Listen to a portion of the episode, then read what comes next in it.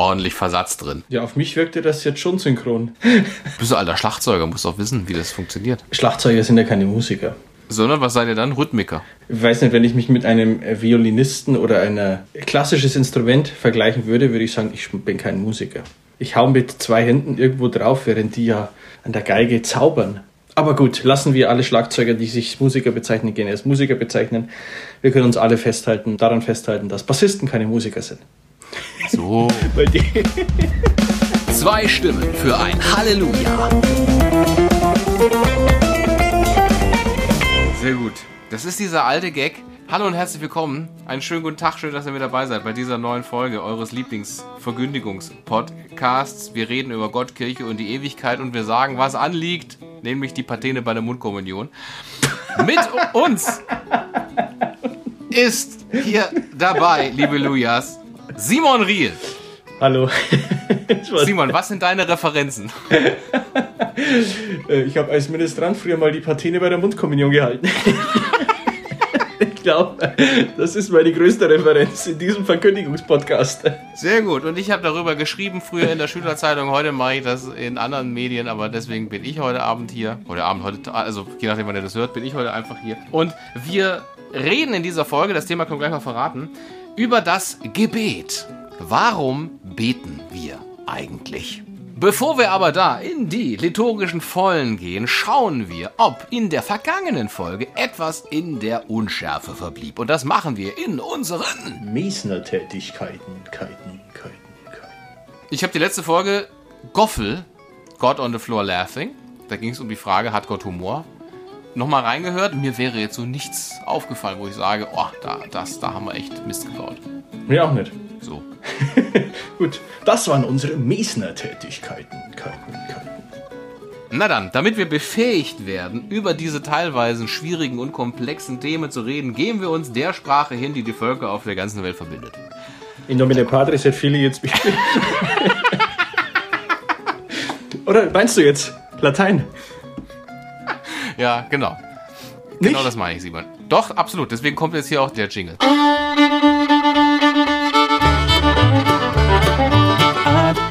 Vivamus. So, in der letzten. Ach nee, erstmal, was haben wir denn als Schluck zum Sonntag? Ich fange mal an, weil eigentlich hätte es sich heute ergeben, dass wir nicht mittels Videotelefonie, wie wir da zueinander zugeschaltet sind, sondern dass wir gemeinsam auf der Couch gesessen hätten. Gemeinsam. Allerdings ist uns da ein Strich durch die Rechnung gemacht worden. Ich habe aber in Reminiszenz daran, dass ich eigentlich bei dir in Passau gewesen wäre, habe ich hier bei mir ein Hackelberg Jubiläumsbier aus der Passauer Brauerei Hackelberg. Und diese Brauerei ist eine der drei Brauereien, die es in Passau gibt, die teilweise noch der Kirche gehören, oder? So ist es. Hackelberg gehört äh, zu 100% der Kirche. Sogar so. Ich habe auch Hackelberg heute tatsächlich. Wirklich? Wirklich Zufall. Es ist wirklich Zufall, Verrückt. liebe Lujas. Und zwar habe ich das äh, Hochfürst Pilsener. Famos. Famos. Also es ist ja auch von Hackelberg, genau, ist ja famos. Ich mache das hier mal auf. Ich auch. In diesem Cheers. Sinne, Wohlsein.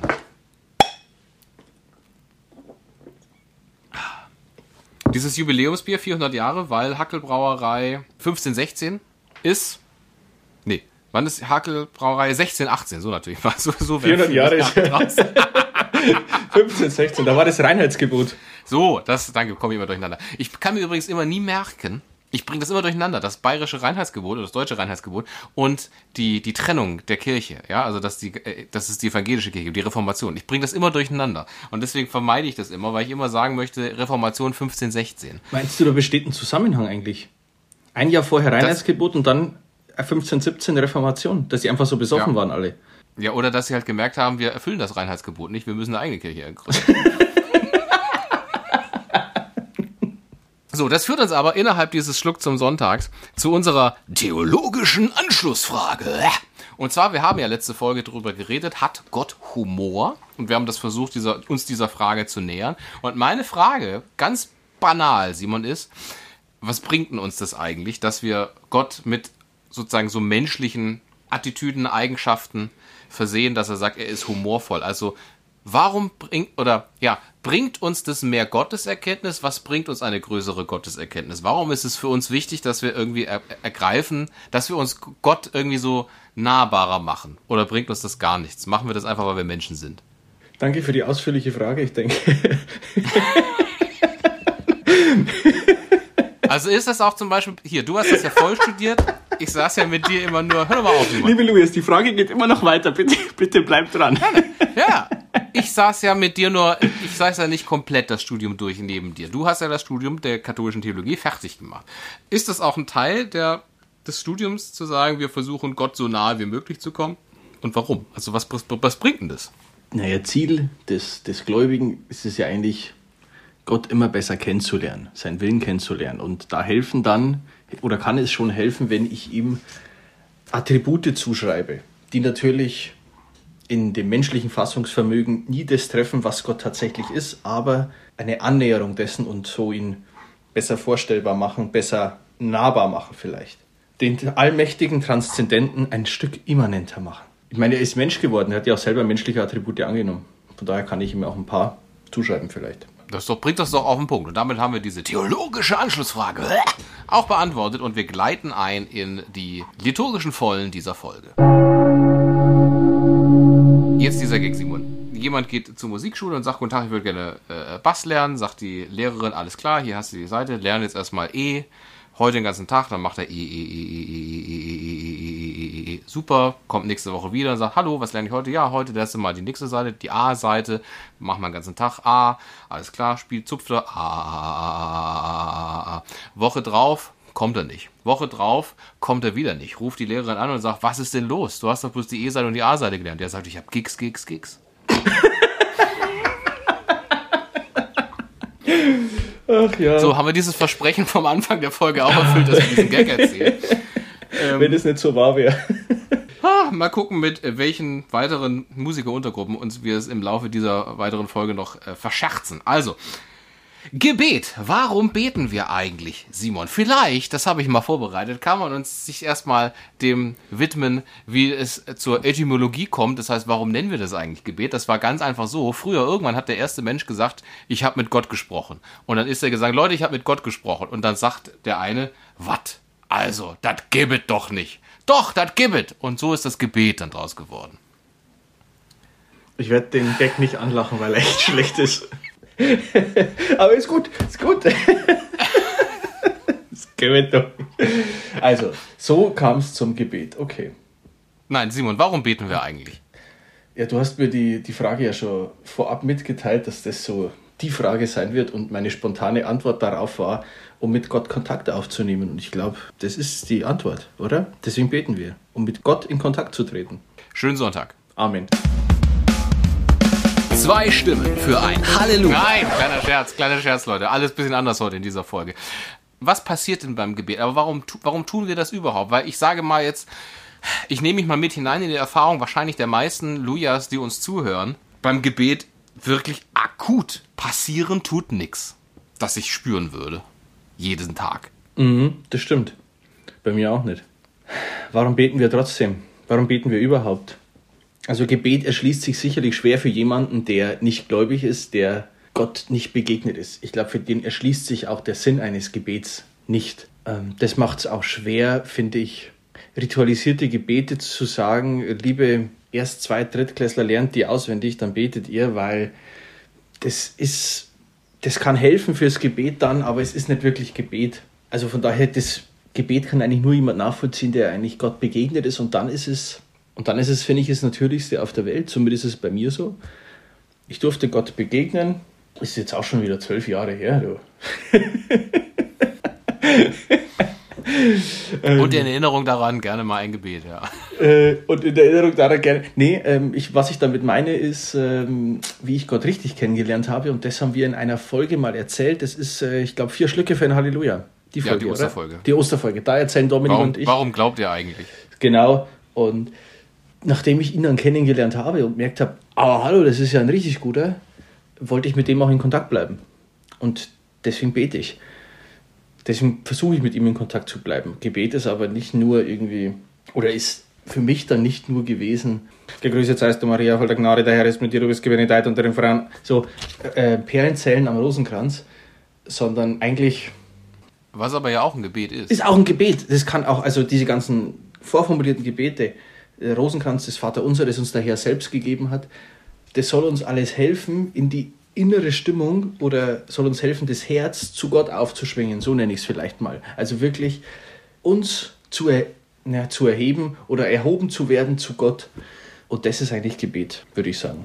Sich selbst, Gott, sein Herz aufschwingen zu Gott, das ist Gebet. Und wenn mir da die vorformulierten Gebete helfen, wie der Rosenkranz, das ein sehr meditatives Gebet ist, weil es sich ständig wiederholt, das Vaterunser, Stille, Gesang, was auch immer, dann sollte ich das tun. Und das ist dann auch Gebet. Also es gibt ja diese neuen geistlichen Formen, die sehr viel mit Lobpreis arbeiten. Ich glaube wirklich, dass sie da ihr Herz zu Gott aufschwingen, aber mit lauter Musik und dann ist das Gebet und dann ist es gut.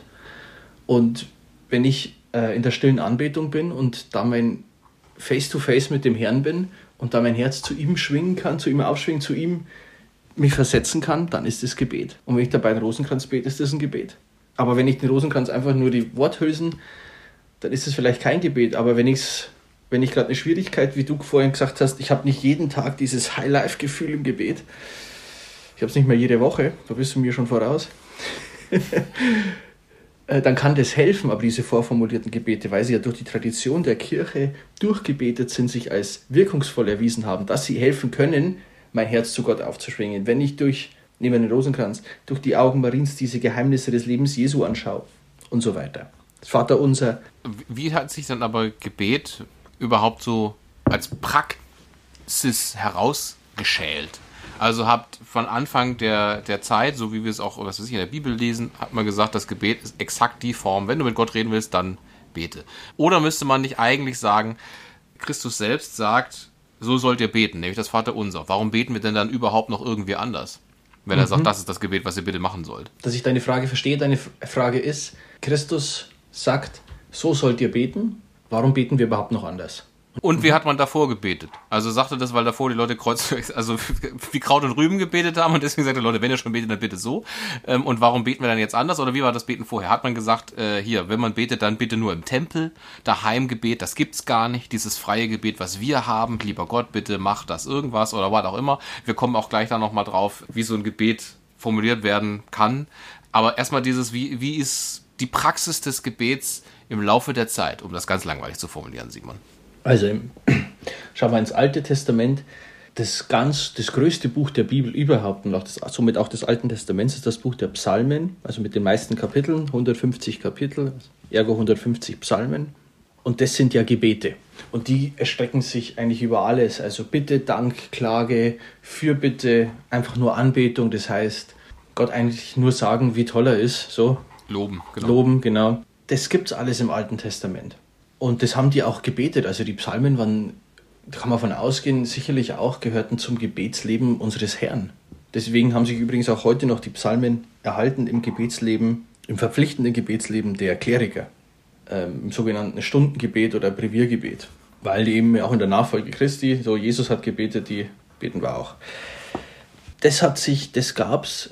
Dann war im Alten Testament das Gebetsleben auch relativ klar geregelt. Man, wenn man heute mal an die Klagemauer geht in Israel, da sieht man die auch. Also wenn du betest, dann sollst du dich so bewegen, du sollst nicht still dabei stehen, deswegen nicken die immer. Schaut so aus, als würden die immer nicken, aber die bewegen sich einfach, weil es im, im ich weiß jetzt gar nicht genau an welcher Stelle, das muss man nächste Woche, nächste Woche, nächste Folge nachreichen. Das steht, die sollen sich bewegen. Also es sind klare Richtlinien, was man machen soll und wie das geht beim Beten. Und jetzt konkret zu der Frage auch mit dem Vater Unser. Also das Vater Unser ist ja an zwei Stellen überliefert, im Lukas-Evangelium Kapitel 11 und im Matthäus-Evangelium Kapitel 6. Und im Lukas-Evangelium zum Beispiel heißt es, äh, Kapitel 11, Vers 1. Und es geschah, Jesus betete einmal an einem Ort. Als er das Gebet beendet hatte, sagte einer seiner Jünger zu ihm, Herr, lehre uns beten. Und darauf bringt er ihnen das äh, Vaterunser bei. Also warum macht er das? Daher, das war ja auch der Frage, weil er konkret danach gefragt wurde. Lehre uns beten. Und dann sagt er, so sollt ihr beten. Und dann kommt das Vaterunser. Ja, und heißt das eigentlich exakt, so sollt ihr beten? Warum beten wir dann seitdem auch was anderes? Also auch wenn ich hier wieder die Tradition der Kirche schaue, ich könnte das jetzt so nicht beantworten, nur mit der Tradition, dass es von Anfang an nicht das einzige Gebet der Kirche war. Es steht außerdem auch nicht hier, nur so sollt ihr beten, sondern so sollt ihr beten. Ich kann das jetzt nur mit einem Verweis auf die Tradition beantworten, dass das bereits diese Apostel, zu denen der das gesagt hat, nicht so verstanden haben, dass das ausschließlich das Einzige ist, sondern andere Gebete bereits überliefert sind. Ich erinnere jetzt hier mal an die Didache, seine Gemeindeschrift aus dem ersten, zweiten Jahrhundert, habe ich schon mal in irgendeiner Folge erwähnt. Da werden schon andere, da geht es auch um den Gottesdienst, da werden auch andere Gebete erwähnt. Unter anderem die Anfü Anfügung, die hier nicht dabei steht im Evangelium, denn dein ist das Reich und die Kraft und die Herrlichkeit in Ewigkeit. Amen. Die ist also nicht aus der Heiligen Schrift, sondern ist eine Anfügung der jungen Kirche. Deswegen ist das sozusagen, wenn man das Vaterunser betet in katholischen Kirchen, hört das dann da auf. Sondern erlöse uns von dem Bösen. Genau, Amen. dann kommt ja der Einschub des Priesters. Genau, erlöse uns Herr von einem Bösen und Gefrieden in unseren Tagen. Komm uns zu Hilfe mit deinem Erbarmen und führe uns zum ewigen Leben und so weiter und so fort. Irgendwie so ähm, ähnlich. So, aber da, da, da fügt er zum Beispiel, ist es in der evangelischen Kirche so, es wird sofort an, denn dein ist das Reich und die Kraft und die Herrlichkeit in Ewigkeit. Die sind halt einfach in der Tradition verhaftet. Genau so kennen wir die evangelische Kirche. Das ist eigentlich komisch, gell, wenn die doch so eigentlich sich nur auf die Schrift beziehen, denn dein ist das Reiche sind nur in der Tradition der Kirche begründet. Also das ist ja. Meinst du, so könnte man evangelische Mitbrüderinnen und Brüder aufs theologische Glatteis führen? Ich bin jetzt gerade noch, hast du gerade gesagt, Brüderinnen und Brüder? ich glaube ja. Aber um nochmal, also die, die Bedeutung des Vaterunsers hervorzuheben, es ist ja irgendwie so, wenn man nur ein Gebet kann, dann sollte es das Vaterunser sein, oder? Oder wenn man in irgendeiner Situation sagt, ich muss jetzt irgendwas beten, dann ist wahrscheinlich das Vaterunser immer so das Go-To-Gebet, was man so hervorkramen kann, egal für welche Situation. Ja, oder tatsächlich frei vom Herzen weg. Also das ist, ist auch das nicht besser verkehrt. Als das Vaterunser? Weiß ich nicht, ob es besser ist. Ich würde mir nie anmaßen, dass ich etwas besser formulieren könnte als ähm, der Herr selbst. Allerdings, und jetzt fällt mir noch was ein, im, ich glaube im ersten Korintherbrief, auch das müssen wir nachreichen, liebe Lujas. Ihr merkt, ich bin top vorbereitet wieder auf die heutige Folge. Erster Korintherbrief heißt, glaube ich, wenn ihr nicht wisst, um was ihr beten sollt, ähm, der Heilige Geist nimmt sich eurer Schwachheit an und gibt euch die richtigen Worte ein. Also der Heilige Geist also wir müssen, somit haben wir bewiesen, wir müssen nicht nur das Vaterunser beten. Der Heilige Geist nimmt sich unserer Schwachheit an und gibt uns die rechten Worte. Außer mit den rechten Worten ist es Vaterunser gemeint. Wir wissen es nicht. Okay, das heißt, freies Gebet ist genauso cool. Ich denke. Gibt es denn irgendwelche im Gebet, gibt es so Do's und Don'ts? Also wenn man ein Gebet frei formuliert, wenn man jetzt, wie bringt man jemandem das Beten bei? Mal ganz einfach. Jemand, der, ich sag mal, ganz, ganz fernstehend ist, der hat eine Gottesbegegnung und der wird daraufhin in den Stand der Erkenntnis erhoben und sagt, Alter, ist das geil, ich würde es gerne weiterhaben. Und dann sagt man, ich habe gehört, es gibt so dieses, wie, wie bete ich denn? Wie bringst du dem das denn bei? Was sagst du dem denn? Vielleicht kann man es auch runterbrechen. Als Kind, das erste Gebet, was mir beigebracht wurde, war, ich bin klein, mein Herz ist rein, soll niemand drin wohnen als Jesus allein. Kennst du ja vielleicht auch. Nee. Was ist denn dein erstes Gebet gewesen? Pater Noster, quies in Chile, sanctificetur Ich weiß es tatsächlich ja. nicht mehr. Aber als guter Katholik könnte es natürlich auch Ave Maria Grazia Plena Dominus Tecum Benedicta irgendwas gewesen sein. Ich weiß es tatsächlich nicht, was mein erstes Gebet war, das ich gelernt habe. Es könnte so ein ein, zwei, drei Zeiler, wie du ihn gerade genannt hast, gewesen sein, den ich aber nicht mehr weiß, nicht mehr kenne, keine Ahnung. Wie war das? Sag's nochmal. Ich bin klein, mein Herz ist rein, soll niemand drin wohnen als Jesus allein. Das ist das erste schön. Gebet, was. Das ist schön. Wie bringt man Gebet bei, war, der, war deine Frage. Ja. Das ist ja eigentlich so die, die Königsfrage. Gell? Wenn, ich, wenn ich da die Patentlösung hätte, dann wäre ich äh, vermutlich ein sehr viel besserer Pastoralreferent, als ich jetzt bin. naja, also geht es darüber, dass man sagt, hier hast, du, hier hast du mal, Dominik, hier hast du mal fünf. Ja. Sag. Hier hast du mal fünf, fünf Gebete, nimm die mal hin, lern die mal auswendig, verwende die und dann mach daraus was eigenes. Ja, also, dass man sagt, und dann kannst du ein bisschen das verändern.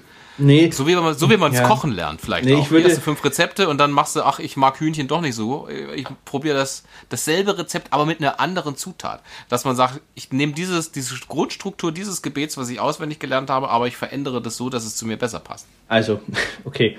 Deine Prämisse war ja, dass jemand Gott da schon kennengelernt hat. Das heißt, ich kann ja bereits irgendwo anknüpfen. Wo hat er die Gotteserfahrung gemacht? Und daran würde ich anknüpfen. Das ist ja vielleicht sein Zugang, wie der da hinkommt. Du weißt noch bei uns, wie das war. Und deswegen haben wir vielleicht einen besonderen Zugang in der Heiligen Messe oder in so ritualisierten Sachen vielleicht. Und wenn jemand anders also- Wenn jemand bei einem evangelikalen äh, Lobpreiskonzert sich dann irgendwie in dem schlagartig bekehrt, der wird wahrscheinlich aber nicht durch ein lateinisches Ave Maria äh, sagen, das ist exakt das, worauf ich jetzt abfahre. Dem würde ich auch kein lateinisches Ave Maria geben, sondern, ähm, wie du vorhin schon gesagt hast, das lateinische Vater Unser. Nein. Äh, nee, dann, dann hat er hat er das, wie wir hatten beim Lobpreis, Gott loben und preisen. Und das gibt es im Katholischen auch. Es gibt die charismatische Erneuerung in der katholischen Kirche zum Beispiel oder einfach bei uns in der Pfarrei. Wir haben auch einmal im Monat Lobpreis. Da kannst du den mit einbinden, kannst mit ihm das auch pflegen, das Gebet. Aber Gebet muss ja nicht nur ein Strang sein. Also man entwickelt sich ja persönlich auch weiter. Also ich habe mit Sicherheit mit 20 anders gebetet, als ich jetzt mit 22 bete. 31. 31, liebe Luis. Aber darum geht es ja nicht. Ich glaube, wie man ins Gebet reinführt, das ist eine individuelle Geschichte. Das kann ich hier nicht pauschal sagen. Ich, wichtig, glaube ich, wäre die, die Anknüpfung an das Erlebte bereits. Wenn er die Erfahrung hat. Ich glaube, das Problem mit der Pfarrei heute ist oder überhaupt, dass die wenigsten diese Erfahrung noch haben, woran ich anknüpfen könnte. Und dann gilt es, die Möglichkeit zu schaffen, dass jemand tatsächlich sein Herz überhaupt nur, wie sage ich es, dass jemand überhaupt die Möglichkeit für sich betrachtet, ich könnte ja mit meinem Herzen und Gott da eine Verbindung herstellen. Überhaupt diese Möglichkeit zulassen. Aber wenn sich jetzt jemand schwer tut mit Gebet, sage ich dann, dann bet einfach irgendwas und es passt. Oder dann, wenn du dir dich überhaupt nicht weißt, was du formulieren sollst, dann hier hast du zwei Gebete, bet die, das passt schon und der Rest kommt schon. Oder wenn jemand sagt, also wenn jemand sagt, Gebet gibt mir nichts, weil was mache ich denn? Ich rede so in den leeren Raum hinein. Also wenn jemand sagt, ich hatte nie die Erfahrung, dass ich das Gefühl hatte von, ich höre es. Oder es ist ein Gespräch. Es ist immer ein Monolog. Also, wenn es jetzt um dich geht, Dominik, dann lass uns das direkt nach dem Podcast machen. Aber für alle anderen, das sind halt so individuelle Sachen, die muss, müsste ich mir in der geistlichen Begleitung mit jemandem individuell auch anschauen. Wie betet der? Ist der jemand, der sagt, der, der Vater unser betet und dann direkt wieder Fernseh schaut? Na, dann würde ich sagen, du gehst ja auch nicht zum Arzt, erzählst ihm der Story und bevor der antworten kann, gehst du wieder. So, Stille ist, glaube ich, wirklich ein wesentlicher Aspekt der in keiner Form eigentlich zu kurz kommen darf. Stille, es gibt diese im ersten Buch Samuel, die Stelle, wo er in der Stille den Samuel ruft. Und da muss es eben still sein, da ist es nachts, alle schlafen. Da hört das leise, Samuel, Samuel. Und ich glaube, dass die Stille schon entscheidend ist. Das wäre jetzt auch, wenn jemand sagt, ich will beten lernen, habe aber noch nicht so die Gotteserfahrung gemacht, ich will jetzt vielleicht mal Gott auch erst, dann würde ich immer sagen, Stille muss ein Bestandteil davon sein. Tatsächlich. Allein um sich selber mal wahrzunehmen und äh, dann auch Gott. Und auf der Stille aufbauen kann dann was passieren. Also nicht nur Stille, aber Stille müsste ein zentraler Punkt sein, würde ich sagen. Also, still sein. Wenn ihr Hast du Fragen habt, individuelle, liebe Lujas, ja, dann ähm, äh, ruft euren Seelsorger an. Wirklich, dafür sind die da, eure pastoralen Mitarbeiter, eure Priester, dass die euch da unterstützen. Also das ist denen ihre Kernaufgabe. Denn ihre Kernaufgabe ist es nicht, Mails zu schreiben oder irgendwas zu organisieren, Zeltlager, sondern euch in eurem Gebetsleben zu unterstützen. Geht bitte hin, die freuen sich, weil das macht quasi niemand. ja, es ist leider so. Hat dich noch niemand gefragt, Simon oder Herr Riel, äh, wie bete ich? Ich habe ähm, jetzt in der Verein, in der ich jetzt bin, eine Person, die ich da begleite. Eine von 8.500. Aber vielleicht hat der Herr Pfarrer ganz, ganz viele und meine Kollegin und der Pfarrvikar, keine Ahnung. Hattest du schon mal das Gefühl in einem Gebet, du kriegst Antwort? Was meinst du mit Antwort? Dass du das Gefühl hast, Es ist eine Klarheit da in Ja. einer Frage. Ja, ja, ja. Es ist plötzlich eine Klarheit da, eine, eine befriedende Klarheit, eine wirklich die Friedenschaft in mir. Ähm, ja, ja. ja, so hatte ich auch. Ist es denn ein dummes Sprichwort, dass man sagt, Gott erhört nicht alle Gebete, aber er hört alle Gebete? Er hört schon alle. Das mit dem Erhören ist, ähm, ist ja so eine Sache. Also im Matthäus-Evangelium Kapitel 7, Vers 7 heißt es, bittet und es wird euch gegeben. Davor kommt aber das Vater unser und da wird unsere Bitte nochmal etwas eingeordnet. So zum Beispiel in den Willen des Vaters. Den Willen des Vaters erkennen, aber zunächst mal bleibt es trotzdem bittet und es wird euch gegeben. Gut, es steht jetzt nicht da, was uns gegeben wird, ne? Du kannst mich schon um 100 Euro beten. Baff. Richtig. es bleibt diese Spannung, die ich, die ich, äh, die ich verstehe und die ich nicht weg, weg erklären kann und nicht weg erklären will. Aber im Vater Unser wird es eigentlich, wird es eigentlich ganz deutlich, wenn man da diese verschiedenen Bitten und worauf es eigentlich in diesen verschiedenen Bitten irgendwie ankommt oder, oder was das ist. Die ersten Vater unser im Himmel, geheiligt werde dein Name, dein Reich komme. Das sind die ersten Bitten, da geht es jetzt nur darum, eigentlich, dass eigentlich das Gottes Wille geschehen soll. Geheiligt werde dein Name, erinnert mich ja sogar an die zweite, an die an zweite Gebot. Ja, du sollst den Namen Gottes nicht verunehren oder nicht missbrauchen und irgendwie so. Also wenn ich die ersten drei Bitten oder die ersten drei Vater unser im Himmel, geheiligt werde dein Name und dein Reich komme, das ernst nehme, dein Wille geschehe, dann auch noch weiter natürlich, dann bedeutet Gebet, mich in Gott, mein Herz zu Gott aufzuschwingen, mich in Gott hineinzubegeben und aus seiner, aus seiner Wahrnehmung vielleicht, aus seiner Sicht, die Dinge zu kennen, zu begreifen. Und dann werden meine Bitten vielleicht andere sein, die ich tatsächlich habe. Unser tägliches Brot gib uns heute, vergib uns unsere Schuld, führe uns nicht in Versuchung, sondern erlöse uns von dem Bösen, kommt dann noch. Die ja. sind dann wieder andersartig, aber die ersten drei Bitten finde ich schon interessant, weil du sagst, er hört er.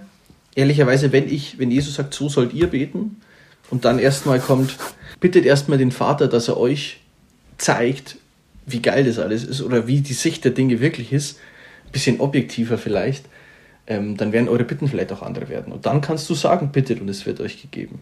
Aber es heißt auch, wer glaubt kann, äh, sagt zu diesem Felsen, erheb dich und wirf dich ins Meer. Wenn der Glaube nur so klein ist wie ein Senfkorn, mein Gott, sind wir alle ungläubig, schwachgläubig. Äh, das ist vielleicht auch das, das trotzdem das Faszinierende am Vater Unser, dass es das ein, alles eigentlich aufgreift, ohne das manchmal ganz konkret zu nennen, weil wir haben das Vater Unser lernen wir in der ersten, zweiten, dritten Klasse im Kindergarten. Aber was dahinter, was das bedeutet, ich habe ehrlicherweise außer im Studium nie eine Erklärung zum Vater Unser gehört. Ich weiß nicht, wie es dir ging beim Gottesdienst. Das Vater Unser war irgendwann, war sicher mal im Evangelium dran, aber die Erklärung oder was du da hörst, ist nicht eigentlich die, die, die, der Ansatz des, was, was er uns über das Leben mit Gott, über das Gebetsleben sagen will. Aber gut, jetzt ist Vater Unser zu erklären. Kann ich machen, kann aber auch dauern und kann mono, sehr monologisch werden. Ist vielleicht mal ein Thema für eine andere Folge. Insofern halten wir fest, führe uns nicht in Versuchung und suche uns nicht in der Unterführung. Ein kleiner Gag aus meiner alten Konfi-Zeit. Und äh, ja, vielleicht reicht das ja auch, uns einfach mal dieser Frage zu nähern, warum beten wir eigentlich und was ist eigentlich Gebet? Genau. Also eins der ehrlichsten Gebete, was ich aktuell immer, oder was ist aktuell, was ich eigentlich immer spreche, ist, dass das, was ich bete, ich auch so meine und nicht nur formuliere, weil es irgendwie wohlfeil klingt. Und ähm, das andere ist, glaube ich, dieses dem Herrn begegnen im Gebet und einfach sagen, folgendes ist mein, also so meine Formel, mit der ich eigentlich super gut zurechtkomme, ist zu sagen, folgendes ist mein Problem oder schildern oder das ist die Herausforderung und bitten, dass es geil wird. Und einfach so, dass es geil wird und nicht so, wie ich meine, dass es der einzige Weg ist, so muss es kommen. Weil das es funktioniert selten, dass ich sage, bitte mach das so, wie ich das denke und dann ist es cool, äh, sondern dass ich sage, folgendes ist die Situation, ich muss die irgendwie lösen, da bräuchte ich Hilfe. Und wie auch immer die dann aussieht, liegt nicht in meiner Entscheidung. Und das hat meistens immer sehr gut funktioniert. Und dann auch da sozusagen die, den Mut dann zu haben, auch einen Weg zu gehen, der mir gezeigt wird, der nicht unbedingt der ist, den ich sofort für mich gewählt hätte. Also es ist immer auch eine Herausforderung, sich ins Gebet zu stürzen. Das ist auch, das erfordert auch in einer gewissen Hinsicht Mut, sich dann auch darauf einzulassen, weil es nicht immer nur das ist, Gott redet mich, mir nicht immer nur nach dem Mund. Ne? Also es ist mhm. nicht so, dass ich sage, so wie ich bitte, genauso wird mir gegeben, sondern im Endeffekt führt es mich dann dahin, aber vielleicht ganz anders, als ich das gedacht hätte. Aber meistens immer besser, ehrlicherweise. In diesem Sinne, liebe Lujas, wenn ihr sagt, meine Güte, das war eine sehr spannende Frage, äh, ich habe aber auch eine, beantwortet die doch mal gerne, dann schickt uns eure Fragen an halleluja.podcast.gmail.com und wir werden hier bei gegebener Zeit auch mal drüber reden, wenn wir dazu was sagen können. Ansonsten, vielen Dank fürs Einschalten und gebt uns ein Like, wo auch immer ihr uns hört, oder fünf Sterne, wie auch immer. Ich glaube, bei Spotify kann man inzwischen auch irgendwie voten, weiß ich nicht, aber auf jeden Fall bei Apple Podcasts kann man fünf Sterne geben und die haben wir auf jeden Fall verdient, ne? Face Facts. So, in diesem Sinne, Simon, ich danke dir recht herzlich für diese Folge und wünsche euch allen noch einen schönen Sonntag. Amen. Zwei Stimmen für ein Halleluja.